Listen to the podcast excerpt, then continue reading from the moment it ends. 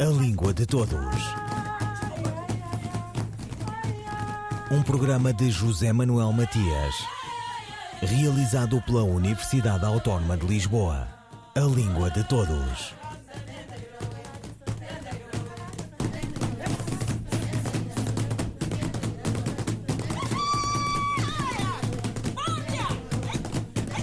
O Contínuo de Língua Portuguesa na África e no Brasil é a primeira publicação em inglês a oferecer estudos sobre um conjunto completo de variedades de português na África e também do português brasileiro. De autoria de especialistas em variedades do português na África e no Brasil, os 11 capítulos e o epílogo do livro agora publicado promovem um diálogo entre pesquisadores interessados na sua gênese socio-histórica e propriedade linguísticas. A maioria dos capítulos aborda diretamente a ideia de um contínuo de português derivada de fatores socio-históricos e linguísticos paralelos na África e no Brasil, devido à expansão colonial da língua para novos contextos multilingües está disponível em linha desde 26 de julho deste ano. Trata-se de uma obra que arrisca a tornar-se de referência na área da linguística e que conta, entre outros especialistas, com a colaboração da moçambicana Maria Perpétua Gonçalves. A ideia surgiu, eu já não me lembro muito bem se foi em 2015, talvez, acho que foi em 2015. Eu já andava com uma ideia há muito, há muito tempo mesmo de reunir numa só publicação uh, estudos sobre as diferentes variedades do português. Uh, só que ah, e queria que fosse uma publicação com algum impacto no, na, no, mundo académico, e isso significa, infelizmente, como sabe, uh, a publicação deveria ser em inglês, não é? Porque nós, quando se rodar só no mundo da língua portuguesa, não tem o mesmo impacto na internacional, a nível, a nível da, do, dos académicos.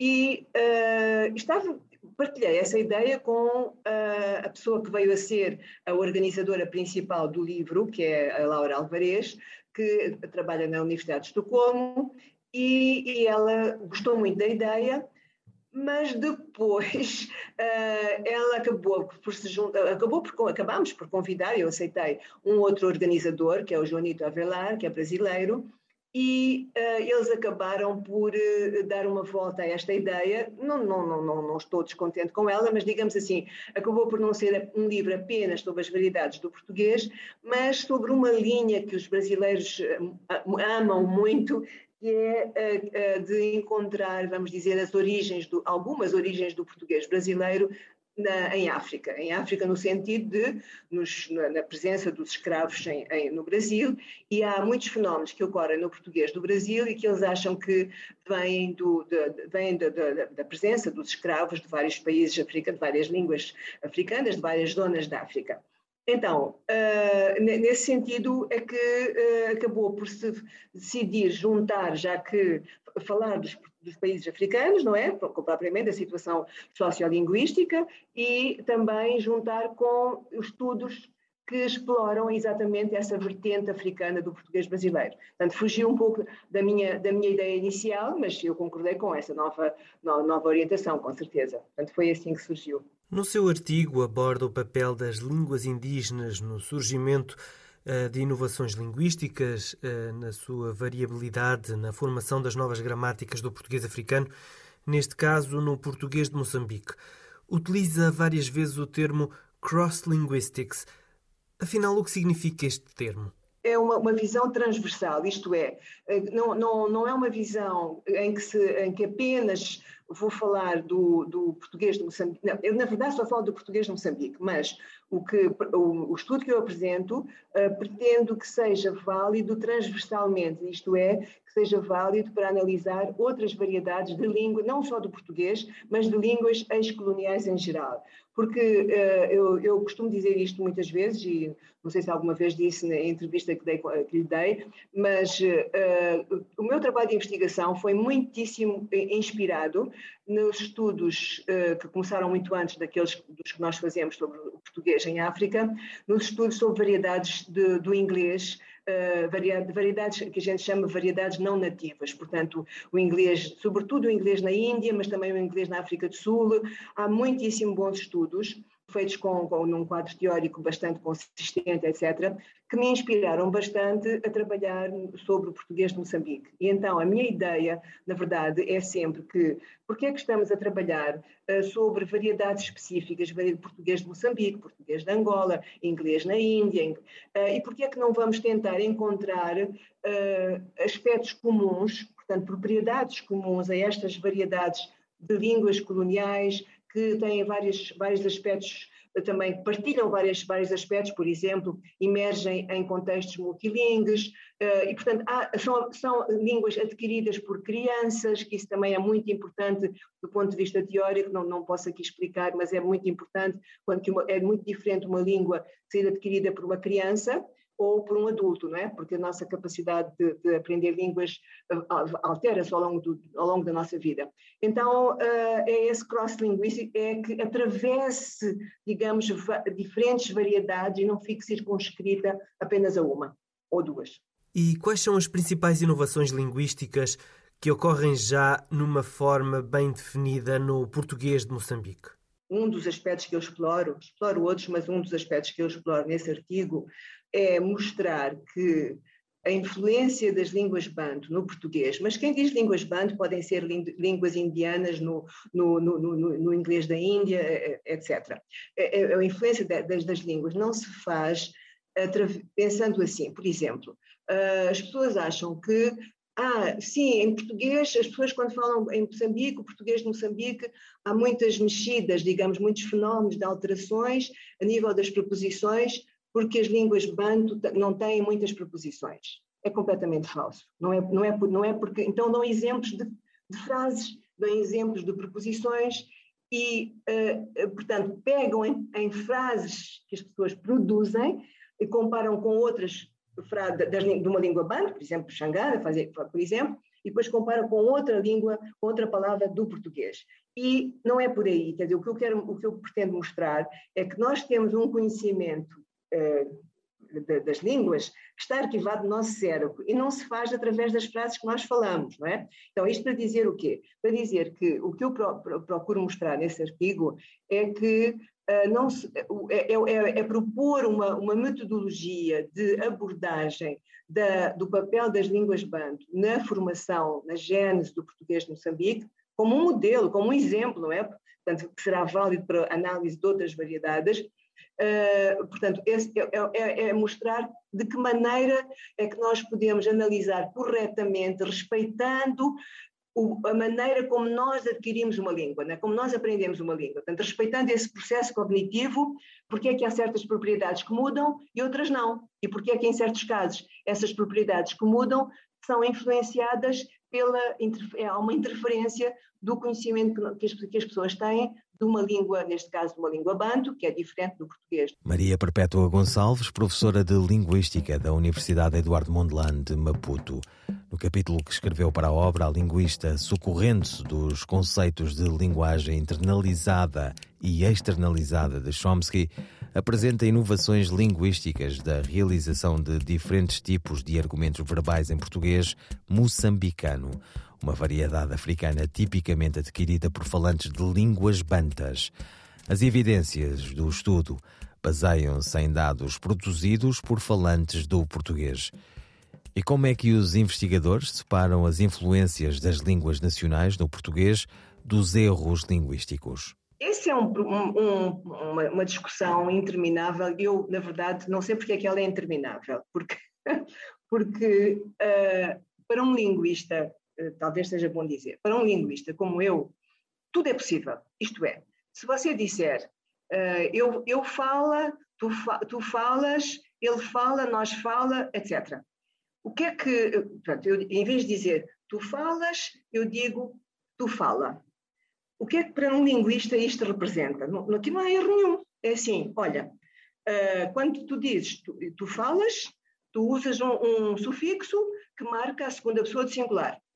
E quando usas o, o, o, quando dizes tu fala, não usas esse sufixo. E não, e não há aqui erro nenhum, é simplesmente, até às vezes até dizemos, usas um sufixo zero. Portanto, também usas um sufixo, mas não tem, não tem uh, realização fonética. Portanto, é zero.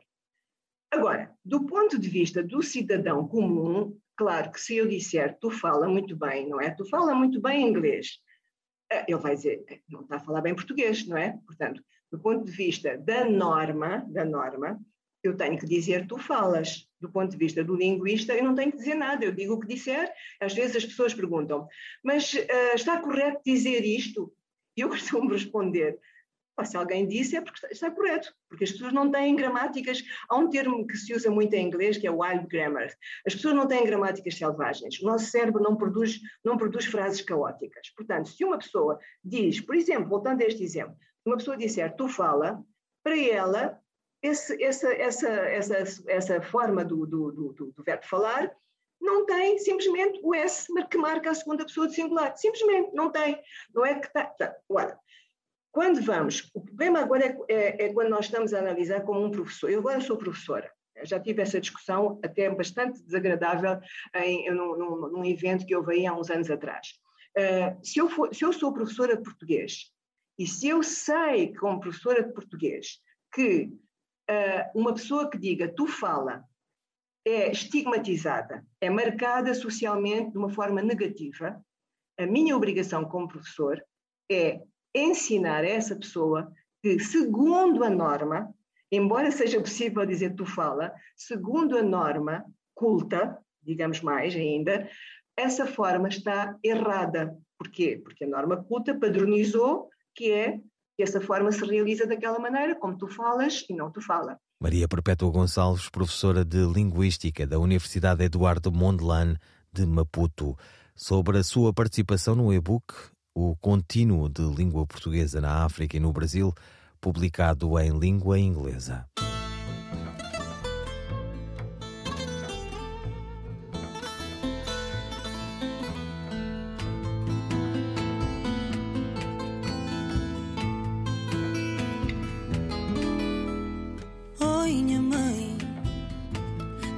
desta liberdade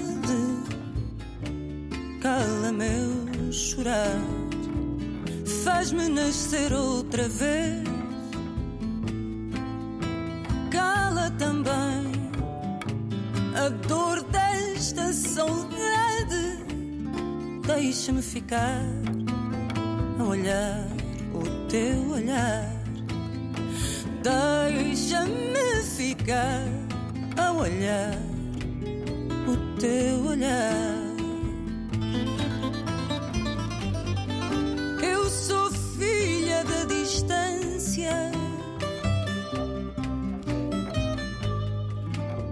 chamar da luz.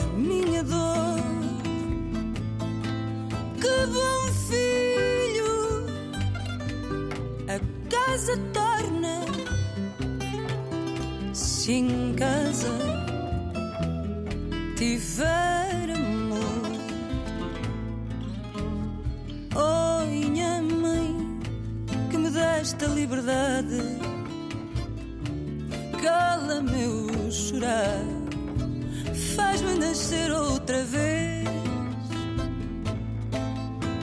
Cala também a dor desta saudade, deixa-me ficar a olhar o teu olhar, deixa-me ficar a olhar o teu olhar.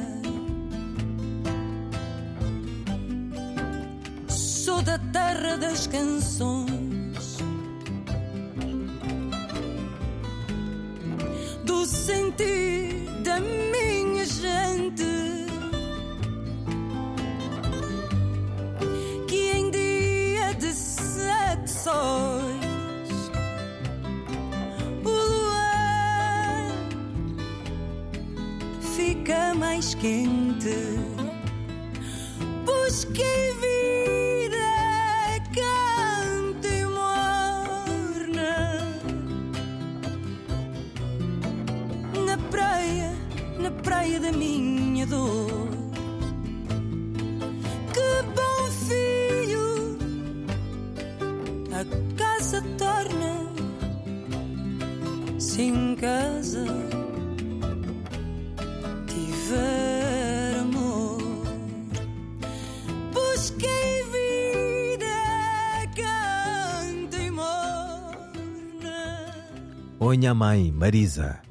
Agora a crónica de Edleis Mendes sobre o WILP, Instituto Internacional da Língua Portuguesa, o que faz a Casa Comum da Praia em Santiago de Cabo Verde e o que vem sendo a gestão comum desse bem que é de todos os que falam e escrevem.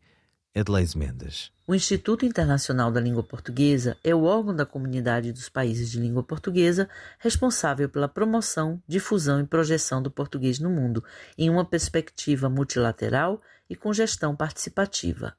Um dos seus ex-diretores executivos, o professor Gilvan Oliveira, lembra que o ILP é um filho que nasceu antes da mãe, porque a proposta de sua criação em 1989 foi um passo fundamental para a constituição da CPLP em julho de 1996, dentro da qual o Instituto foi instalado.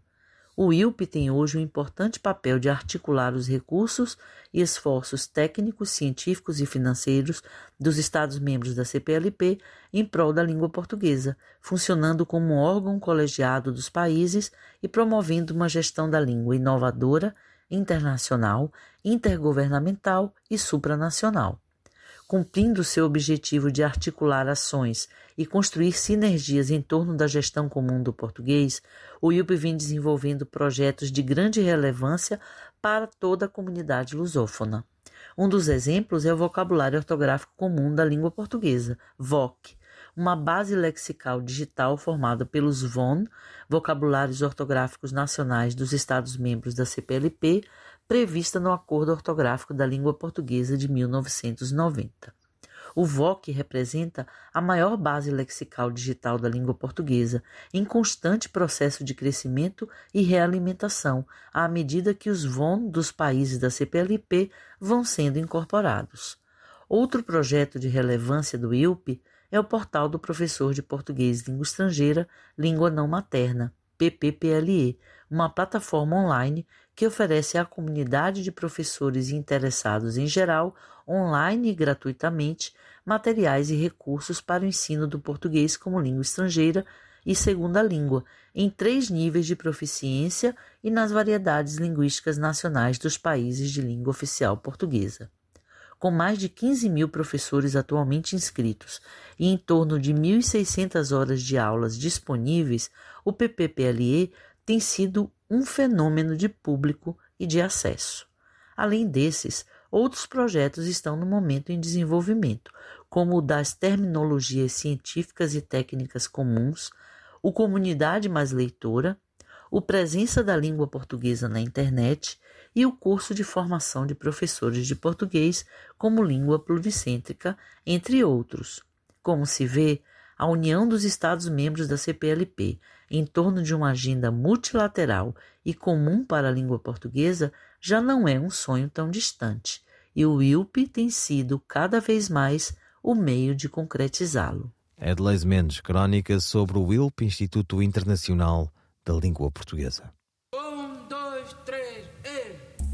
Vamos ouvir um poema de Eugênio de Andrade, na voz da atriz Maria Henrique, extraído de Prosa e Poesia, segundo volume. O autor de As Mãos e os Frutos evoca Cesário Verde, o poeta pintor de palavras que nos consegue dar a imagem de todos os espaços que percorre. Nesta cidade onde agora me sinto mais estrangeiro do que os gatos persas. Nesta Lisboa onde mansos e lisos os dias passam a ver as gaivotas e a cor dos jacarandás floridos se mistura à do Tejo em flor também. Só o Cesário vem ao meu encontro, me faz companhia. Quando de rua em rua procuro um rumor distante de passos ou aves, nem eu sei já bem. Só ele ajusta a luz feliz dos seus versos aos olhos ardidos que são os meus agora. Só ele traz a sombra de um verão muito antigo com corvetas lentas ainda no rio e a música, o sumo do sol a escorrer da boca. Oh, minha infância, meu jardim fechado. Oh, meu poeta, talvez fosse contigo que aprendi a pesar sílaba a sílaba cada palavra. Essas que tu levaste quase sempre, como poucos mais, à suprema perfeição da língua. Um poema de Eugênio de Andrade, leitura da atriz Maria Henrique. Ouviram Língua de Todos, as despedidas de José Manuel Matias, Miguel Roque Dias e Miguel Van der Kellen. A Língua de Todos. Um programa de José Manuel Matias, realizado pela Universidade Autónoma de Lisboa. A Língua de Todos.